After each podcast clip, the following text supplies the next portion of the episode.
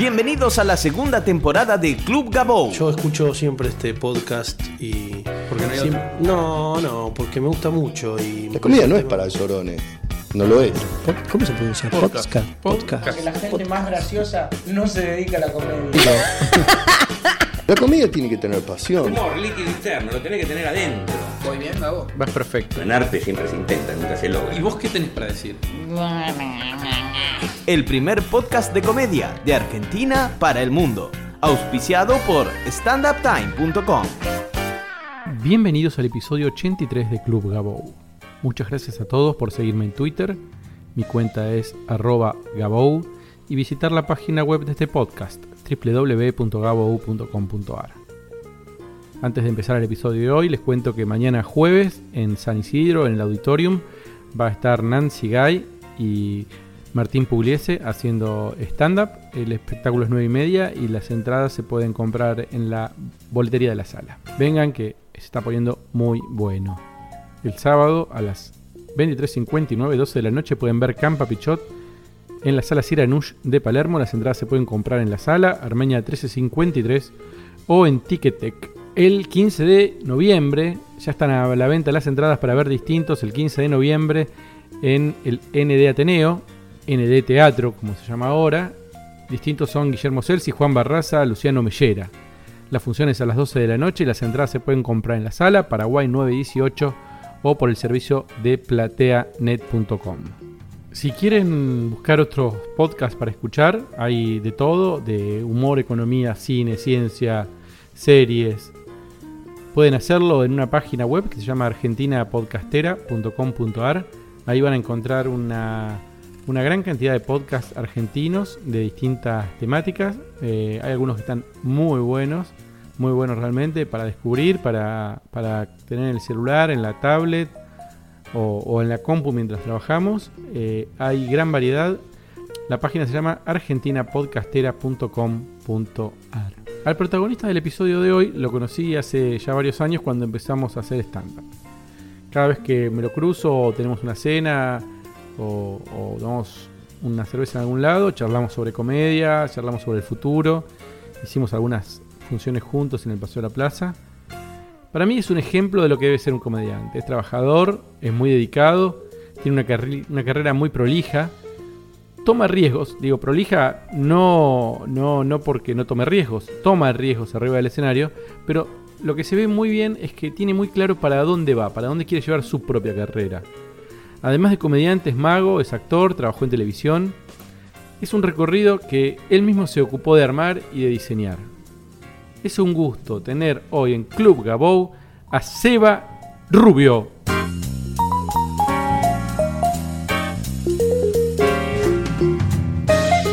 Seba, vamos a empezar con un tweet tuyo que me quedo dando vueltas en la cabeza. Ah, a ver, de cu- ya, ya, viste, ya es peligroso, ¿viste? Salió hace mucho, fue, lo pusiste hace mucho, hace A como ver. un año, una cosa así, o más, o más.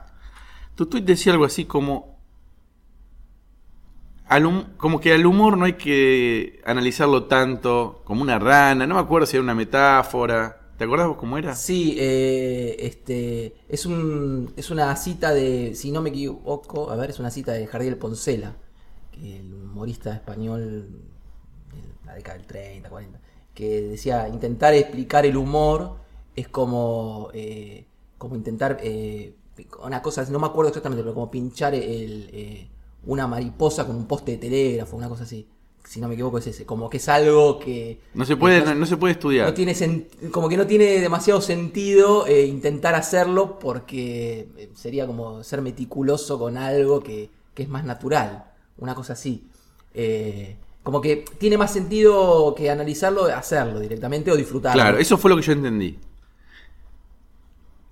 Y la pregunta es, ¿se puede analizar el humor o el humor hay que sentarse, disfrutarlo y ya y no y no analizarlo?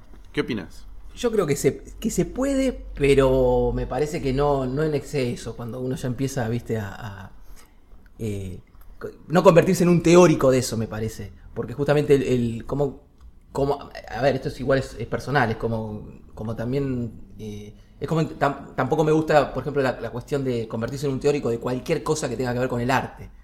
Es como que, sobre todo, me parece que es más peligroso si haces comedia. porque te, te vas corriendo de un lugar que ya te pones analítico, entras ya a, y caes ya en el terreno, estás al borde de caer en ese terreno de ir a ver un show y no poder disfrutar un comediante porque te pones, oh, qué bien, cómo, cómo remató ahí, cómo te pones eh, Y un poco, específico. decime si fallo acá con este análisis. Tiene que ver con la magia. En la magia pasa igual. Vos no Totalmente. te podés analizar eh, cómo hizo el truco. O sí, po- lo hace- la gente lo hace, sobre todo las mujeres lo hacen. Totalmente, sí, sí, sí, sí. te- y- Pe- pero no importa, disfrutalo. Disfrutalo, exacto, exacto, porque eh, y no, no solo el tema de descubrir el truco, sino también eh, la gente que, por ejemplo, en la magia, los que hacen magia, eh, están, hay muchos que son llegan a ese punto que se convierten en magos para magos, ¿viste? Entonces ya su magia pasa por tratar de hacer algo que, eh, que sorprenda a un mago para que no, viste, como que mirá después- con la técnica que hice esto. eh. Hay comediantes para comediantes también. Hay comediantes, sí, yo sí. Hay eh, comediantes que nos causan gracia a nosotros, pero sí, que, tal que cual. la gente no se ríe. Tal cual, sí, sí, sí, es verdad. Eh, es verdad. Ta- También este, en ese sentido es como que a veces también hay, hay como prejuicios que uno tiene con el público. De repente uno a veces baja, como que pensás que "Uh, acá tendría que bajar un poco la línea, de la, la vara de lo que estoy pensando, de, mis, de estas ideas o demás, para ir a algo más popular o más simplista para el público. Pero ese público vas con algo que vos pensaste que era complicado y lo entiende y le gusta también. Digo, eh, entonces, este, Sí, y, por ahí uno piensa, o esto es para, esto, esto lo disfrutaría un comediante, y por ahí también un público común. Ahora, ahora está como bastante más cercano, sobre todo en el stand me parece. El público tiene como más noción de, incluso hasta de técnicas y, y- y demás. eh, hay, bueno, vos lo sabés más que nadie, ¿no? Hay como, como un público más entrenado, me parece. Entonces también eh, hasta, hasta pueden llegar a, a, a descular ciertas fórmulas y cosas que, no que antes por ahí un comediante solo lo, lo veía. Lo detectaba. Sí. Sí. ¿Cómo escribís tu material? Em, es- Eh, tu material es bastante distinto a lo que se suele ver en, en- en el stand-up local. Te cuento para, o lo voy a contar para la gente que por ahí no te vio haciendo stand-up. Eh, en general lo que se ve en los comediantes es observación en la vida cotidiana, pie remate, una cosa eh, que, que tiene que ver con la, con, con- nada, con, con- con la, diaria. Vos buscas, por lo menos en el último material, los últimos años, lo que, lo que yo veo es hacer humor a través, o hablando de otras cosas, por ejemplo, cuestiones históricas, cuestiones que tienen que ver más con la política o con la... ir por otro lado. ¿Cómo te inspirás y cómo escribís ese material? Bien. ¿Y por qué fue el cambio de, si es correcta mi apreciación, por qué fue esa decisión? Eh, Muchas preguntas en una. Está bien, voy a. la- las voy a recordar y voy a armar la respuesta, a elaborar. Em, en principio, bueno, eh, responde a. el, el cambio o la búsqueda, esta eh, responde para mí a, a- a empezar a, en mi caso en particular, a hacerme cargo de lo que. eh, de, de- de la manera en la, en la que yo fui consumiendo humor y digo, uno, dice que en lo se dice que en lo artístico uno como llega a producir algo a partir de todo una, un, un, digamos, un bagaje de cosas que uno fue recolectando, vos elaborás a partir de todo lo que recolectaste en tu vida. Bueno, hacerme car- cargo un poco de eso, de, de toda la- lo que yo vi de humor y lo que siempre me gustó y lo que hice incluso en, otras, eh, en otros géneros, no solamente en el stand-up, sino en la magia cómica o en el teatro, que tenía que ver con algo más vinculado al absurdo, al humor absurdo. Eh, Entonces hacerme cargo de eso que sentía que necesitaba y que era mi forma o mi canal expresivo más sincero eh, y de ir dejando de lado eh, lo otro que yo que respondía más a una cosa de bueno esto es el stand up esto es así o lo aprendí así y tengo que ir por acá o esto funciona no funciona Claro, con esto te hago reír seguro. eh, Dejarlo claro, de lado. claro. Eh, si bien podía suceder que a- hacía reír, en mi caso no era tan sincero, no, no era lo que me lo que me nacía ya, era como que no lo sentía de esa manera. Entonces empecé a, buscar por ese otro lado. No solo en temas, sino en la forma de, presentarlos, en, la búsqueda de, lo que yo considero incluso más importante que el, material, que es quién sos vos arriba de escena. Entonces, ir más por ese lado, un estilo actoral, eh, absurdo, y en la búsqueda de eso empecé a, descubrir la forma de escribir ese material, que en mi caso ya prácticamente no lo escribo el material. Solamente lo escribo cuando lo bajo y lo registro para, para tener, digamos, el, como la propiedad intelectual, esas Sí, cosas. para argentores. Exacto. Que le doy una bajada, digamos, que no es exacto de cómo lo digo tampoco. Y entonces, eh, no lo escribo, lo, lo- como cada vez es más actoral y más, eh, eh, lo pienso como ideas a jugar, lo creo de esa manera. Me aparece una idea, un tema que quiero tratar, empiezo a pensarlo en escena, eh, o sea, en una escena. ¿Cómo puede, a ver, esto podría ser una escena, sí, eh, una pequeña escena, como una obra de teatro pequeña con personajes, eh, todos interpretados por, por, por mí, digamos. Entonces agarro esa escena, por ejemplo, no sé, ahora tengo, un- te doy un ejemplo cualquiera de, de algún monólogo mío, por ejemplo, un material sobre la antigua Grecia. Entonces, lo trato de cruzar con otro mundo, por ejemplo, un mundo cotidiano, para que sea, para que se genere un absurdo. Y a partir de ahí, eh, con la idea, empiezo a jugar, a pensar esa escena y empiezo a jugar qué personajes puede haber y qué historias. Entonces, qué puede pasar en esa escena. Claro. Y ahí marco como pequeñas boyas. Bueno, acá va a haber dos personajes, va a pasar esto, después van a pas- va a pasar esto otro y después esto otro. Y empiezo a improvisar. Y me grabo, anoto cositas en, ahí con un cuaderno y demás. Y después, este, y ahí lo voy jugando. eh, y como que en pasadas y pasadas y pasadas y pasadas voy, en- voy encontrando un texto que se va acomodando solo. Y entonces, y, y entonces lo que logro es, lo que yo descubrí que logro es eh, que llego a un texto finalmente y que ese texto no es algo hermético. Está libre a cuando lo juego en escena que puedan aparecer más personajes, que pueda improvisar, que pueda este, dejarme sorprender en escena, porque ya la forma de plantearlo no es un chiste cerrado. Claro. Y también me pasó eso, que descubría que hay muchas ideas. Primero que yo descubro que no soy muy gracioso contando chistes. Por ahí escribiéndolos, sí, me gusta. Pero cuando los digo, no, soy más gracioso o me gusto más yo haciendo lo otro. Entonces también descubrí que había ideas que si las cerraba en un chiste, en un one-liner o, en algo cortito, en una observación y una cosa pequeña, como que sentía que las mataba. Y decía, esto da para más. Obviamente que en ese terreno también me di cuenta que había ideas que no daban para más y había que, esto es un chiste y nada más y, y saber dejarlas también de lado. Pero, pero bueno, la, la- idea es esa, como este, buscar por ese lado. Y, y- siento que es un proceso al revés de por ahí el, el- lo que de, la manera en que aprendí stand-up. Es un proceso al revés, me refiero a esto que no me, eh, no me siento y escribo material, después lo estudio y lo paso y lo pruebo. Hago al revés. Lo último es escribirlo para... Para presentarlo. Para, claro, exacto. Pero lo último es bajarlo, pero eh, salgo de escena y voy... Y, y bueno, nada, también te pegas palos y vas encontrándolo hasta... Es que no hay otra forma, me parece. Mm. ¿Y, y el material te funciona en todos lados? Porque viaja, veo que viajan mucho ustedes. Van a- al interior y a Uruguay. Sí. Eh, generalmente sí, lo que trato es de, de combinar, eh, no solamente por, por- por los distintos lugares, sino por, para no aburrirme, trato de combinar distintos tipos de materiales. En, en- yo ahora estoy armando un tercer unipersonal, con lo cual me da un margen de bastantes horas de material que puedo ir, como, están, como son módulos, esto que lo pienso en escena, mi material no es que un monólogo temático y demás, puedo combinarlo de distintas maneras. Y como también lo presento de una manera medio absurda y actoral, puedo saltar de un tema al otro sin problema, entonces eh, voy acomodando, depende del lugar, lo que me parece. Pero por lo general sí, yo descubrí ahora eh, que también te- era, no sé si un prejuicio, pero tenía cierta ahí, eh, duda eh, en algunos lugares que, que fui a actuar que, por ejemplo, pensaba que, que no, que me sorprendí con el avance, esto que, que te decía antes, del público entendido en stand-up.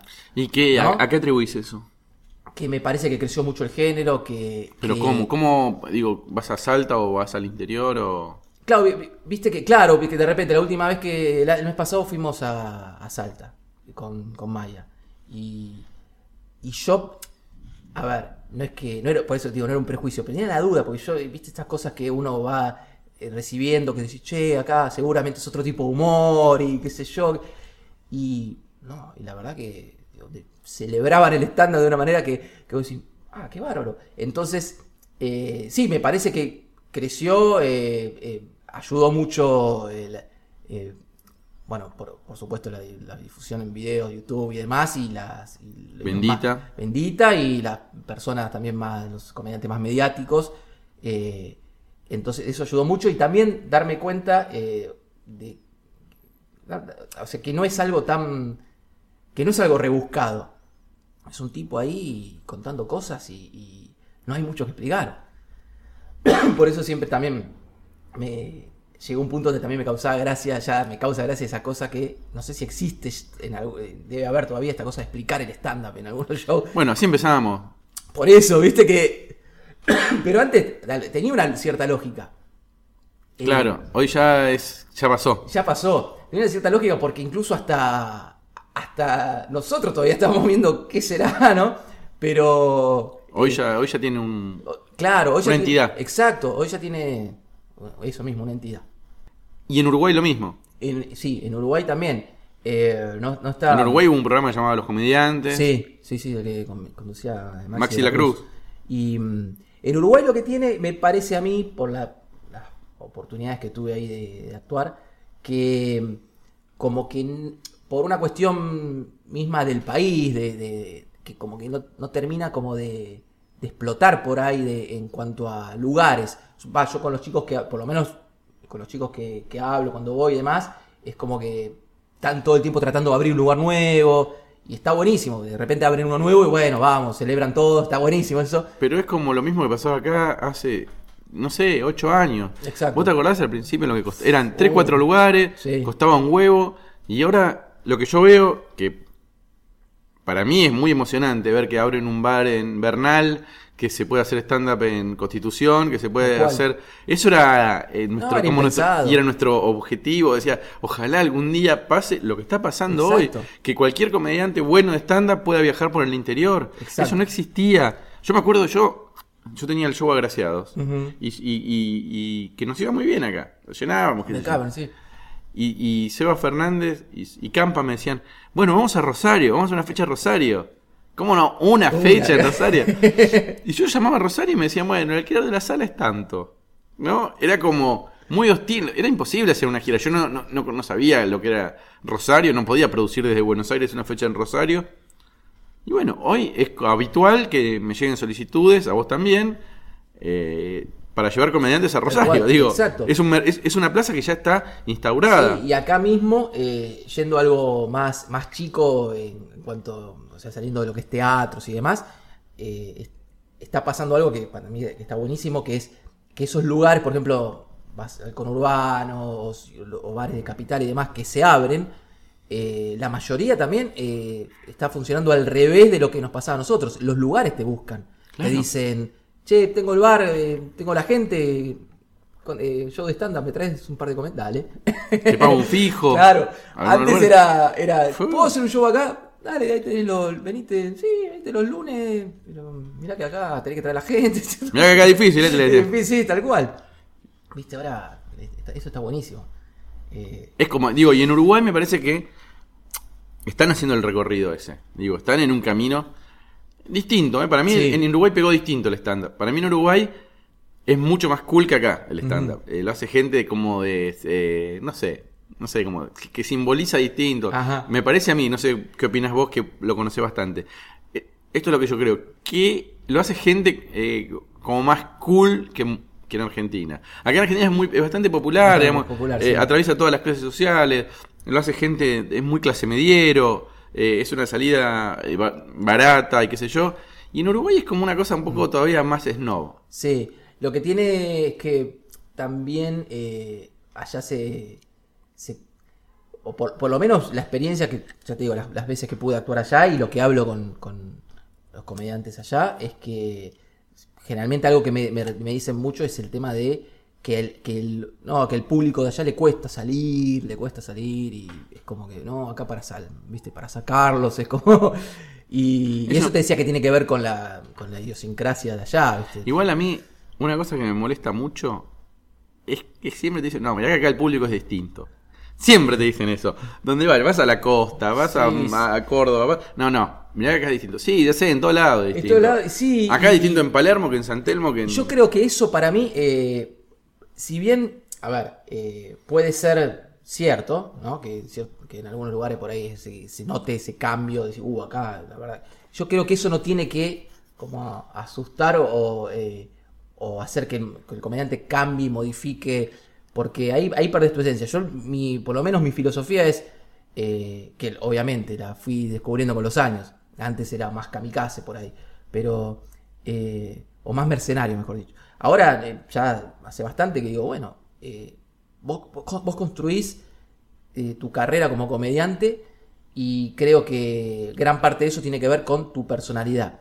Entonces, vos, yo vengo y ofrezco esto, esta es mi propuesta. Si este público es un público que en su mayoría quiere eh, otro tipo de humor, y bueno, me irá mal esa noche, No, pero yo no. no voy a ser quien no soy para contentar a un público Y que no te van a ir a ver, no te van a ir a ver. Exacto. Hay una cosa que tiene que ver con esto, con estoy totalmente de acuerdo con lo que decís. Yo creo que eh, en todas las cuando dicen acá el público es distinto. Primero voy a decir una cosa de Uruguay, que me quedé con la es, es mentira que no salen. Yo estuve en, Uru- en Montevideo, la ronda de los martes, ahí frente al río, eh, una- un lugar, eh, era martes y explotado de Sí, gente y sí, genial y, tiene alto nivel. mu- Mucha onda aparte. Y, y Totalmente. Los, este, los carnavales, los carnavales son geniales, ¿no? Es, tal cual, hay que buscarlo, ¿viste? Que... Y después es esto, esto que vos decís, ¿no? De no cambiar el material, porque eh, el que te va a ver, te va a ver por lo que conoce de vos o por lo que conoce de lo que cree que va a ver. Exacto. Si vos te, si vos te vas a Salda y en vez de hacer stand-up, eh, como venís haciendo, te pones a contar chistes de, de- de- de borracho, Porque vos crees que funciona, o, eh, si es tu, a ver, si a vos te gusta ese humor y lo hacéis parte de lo que vos decís, bueno, genial. Pero si no, no, porque sobre, sobre todo porque yo creo que, a, a ver, me parece que no, no hay muchos hoy por hoy, eh, hay muy poquitos comediantes que eh, tienen un nombre de peso que la gente diga, voy a ver, eh, voy a ver a Malena, ¿viste? Voy a a ver a. ¿viste? Claro, bueno. Guadalia. Que es, claro, dale, que decís, bueno, eh, sabes lo que vas a ver y a ver qué me ofrece este comediante. Des- eh, entonces, uno por, lo- general, por ahora, va a lugares, por ahí hay 5 o 6, viste, que aparecen en Twitter y dicen, uy, te voy a ver porque me gusta lo que haces, bueno, genial. Pero por ahí son 6 en un teatro de- en un lugar donde hay 100 personas, entonces la gente no te conoce y yo lo que quiero es que me conozcan y para que me, conozcan siendo quien soy. Entonces, de- por eso te digo, si hay 100 personas y yo prefiero, eh, a ver, prefiero que eh, antes de, hacer, de hacer reír a 100 con cosas que no, no me gusta hacer, prefiero ir 100% con lo que soy y que vengan después 10 y me digan, no, lo que vos haces me encanta. Porque eso, ese, perfecto, porque así vas construyendo un público, me parece. Así va, eh, por lo menos es mi experiencia de a poquito que, eh, viste, que por mensajes o cosas que me dicen, no, vi lo que haces, esto, esto es distinto, me gusta, qué sé yo, que es mi búsqueda. Pero, eh, porque me parece que a futuro, digo, yo lo veo como a largo plazo siempre. ¿No? Es eh, la construcción que es, digo, se- porque vas viendo, viste, que hemos hablado en algunos años atrás también eh, de cómo veíamos el, el El futuro, futuro. del stand-up y, y se va pareciendo un poco a lo que. eh, Sí. ¿No? Esta cosa de que. Yo me acuerdo alguna charla que hemos tenido por lo menos cinco años atrás, en donde hablábamos de para que coincidíamos con esto de la importancia de eh, ir saliendo del tema grupal y empezar a. a, eh, Al unipersonal. al unipersonal, o actuar de a dos, y ¿no? Don- por- donde vos podés mostrar mucho más material y ahí se ve mucho más qué tipo de comediante sos, y, y donde vas construyendo tu personalidad y donde ahí la gente va enganchando. Pero aparte pasa una cosa, que es en un grupo, eh, pasa todo el tiempo que alguien que va a ver a un comediante del grupo, por ahí no le gustan uno o dos de los compañeros. Sí. Y eh, yo he visto casos de comediantes donde que estaban en un grupo y eran bastante chotos en ese grupo. Y el tipo ese hizo el unipersonal, el choto hizo el unipersonal. Voy a hablar a cla- Sí, sí, para sí. que sea muy gráfico. y le fue genial porque el que lo fue a ver iba a ver el tipo de humor de ese tipo. Exacto. Entonces, estaba el, el comediante con su público y la pasaban genial. Entonces, para mí, es claro que el camino es un impersonal por un montón de cuestiones que tienen que ver con lo artístico, con lo, con lo energético y hasta con lo comercial, si quieres verlo. Pero, eh, pero me parece que fue necesario el grupo para llegar O a eso. Sí, tal cual, tal cual. Eh, Seba, es como una- el primer paso. Una pregunta un poco por ahí eh, abierta y la comedia, el mundo de la comedia, del este pequeño circuito en el que vivimos, en el que trabajamos, ¿Es justo o injusto? Em, justo o injusto. Me pregunta, es verdad, es una pregunta abierta. Eh, yo creo que. A ver. Para mí, es, eh, te voy a dar una respuesta un poco más, un poco eh, metafísica, si se quiere. Mm. Me parece que.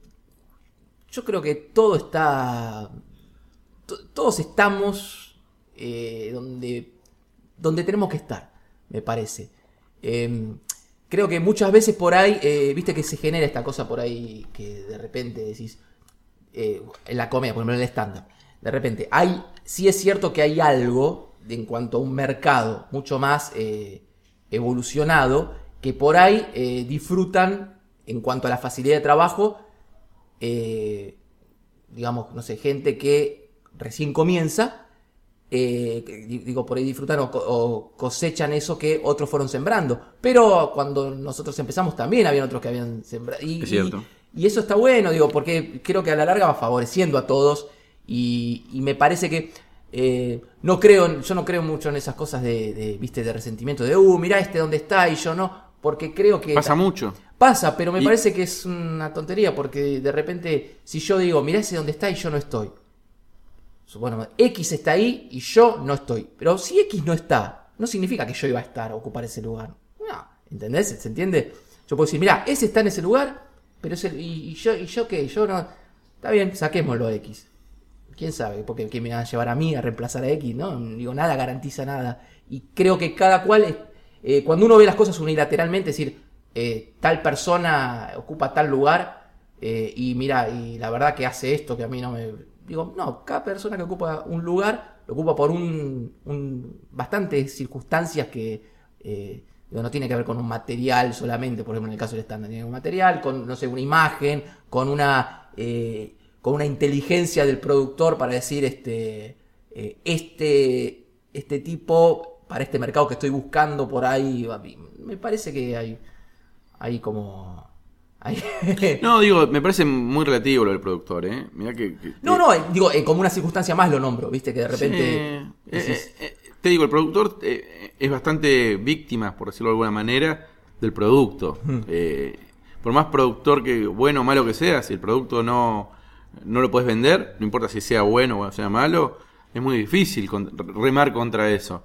Y por otro lado, si el producto se vende, por más que seas un choto como productor, el producto se va a vender, digamos. No, no, Entonces, claro. Eh, puede pasar de todo en ese sentido, pero digo, de repente eh, también digo, eh, la, in- la inteligencia me refiero a, a- a- a- a intentar... La oportunidad por ahí. Sí, o, o- pero digo, del lado del productor, a intentar eh, crear o, o poner lo que considere mejor. De repente tenés un horario, no sé, 2 de la mañana, Ah. que está bueno, y decís, y si yo pongo Claro. dos tipos de 50 años, y no sé, ahora si pongo dos pibes de 20 y pico que la rompan, digo, y voy a, por, por más que la rompan menos que lo de 50, digo, eh, en, en esos casos, digo, sé que va a funcionar mejor, que el vemos, tipo de claro. público, después puede pasar cualquier cosa. Pero digo, de movida es como que, viste, como un partido de fútbol, bueno, yo armo esta estrategia con estos jugadores, después puedo ganar 5 a 0 o pierdo 2 a 0, qué sé yo. Pero yo armé esto y presenté esto que me parecía lo mejor para... Entonces digo, hay como un sinfín de... De, De variables. de variables y, y de circunstancias que hacen que tal persona esté en, tel- en tal lugar. eh, y en ese sentido es como que, digo, ahí como me parece que ahí ya se empieza a dibujar lo injusto, ¿viste? Lo, creo que eso está en cada persona, en, lo que uno cree, ¿viste?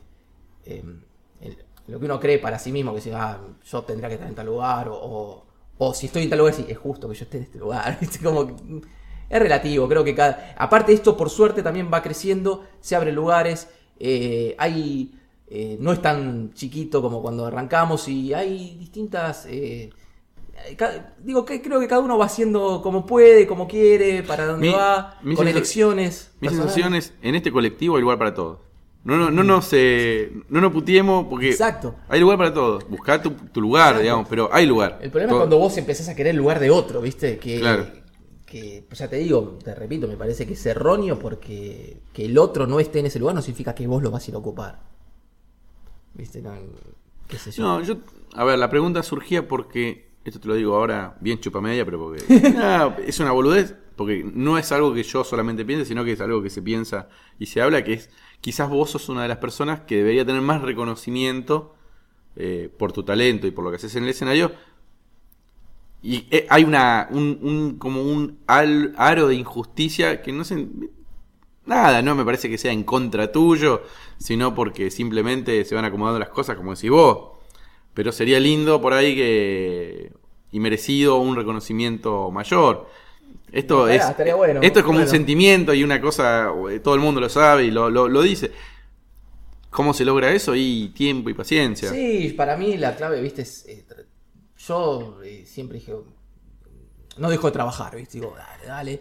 Eh, yo lo, lo- Y se nota. Lo primero que hago es. eh, que- lo primero que pienso es siempre es que este es mi trabajo, viste. Entonces yo trabajo, trabajo, trabajo y.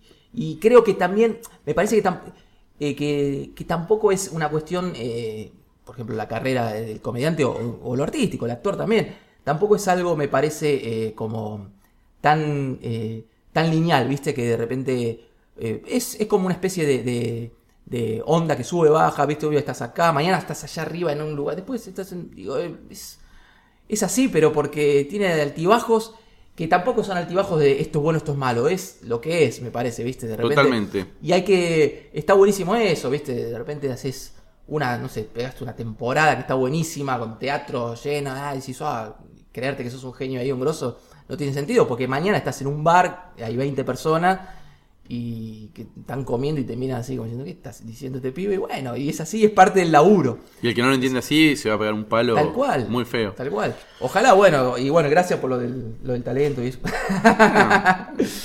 Eh, ¿Cómo es estar en pareja con otro comediante? Ah, o comediante.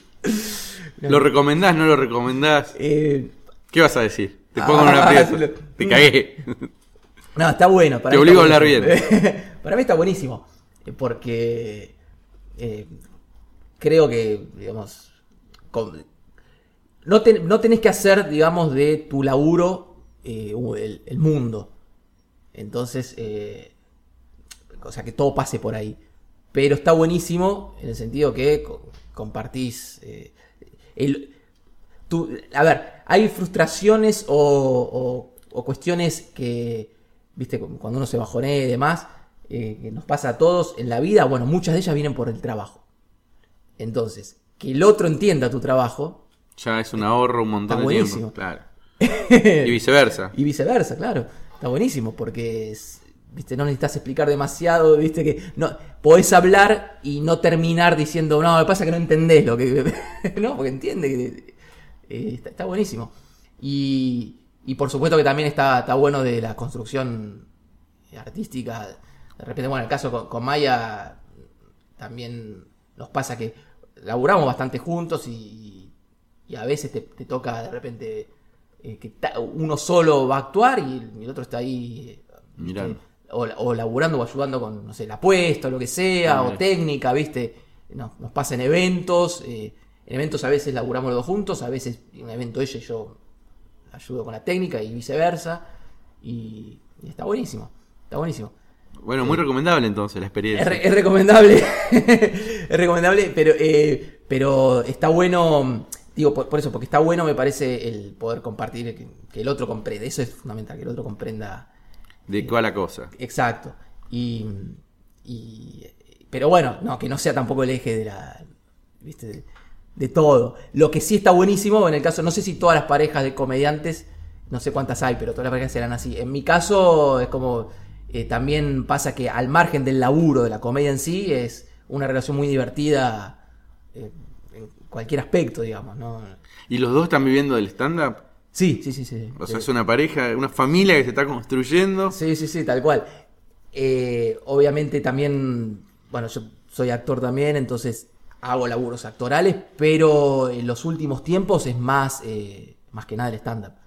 Eh, entre eventos, eh, lo- los, eh, lo- las funciones y cosas que salen y, y, bueno, las clases que ahora no estoy dando, pero yo daba coaching hace unos cuatro años di seguido y ahora ya paré un poco ¿Por qué? porque yo estuve dando así como eh, individual. Lo que hacía era laburar una hora y media, dos horas con, una persona que digo, era muy, muy individual, muy personal el trabajo. De repente había gente que decía, yo quiero hacer un unipersonal. O venía otro que decía, no, mira, yo quiero mejorar tal cosa. Entonces con uno laburaba tres, tres encuentros, con otro laburé seis meses. Claro. Y era, eh, era como muy intenso y que me encanta hacerlo.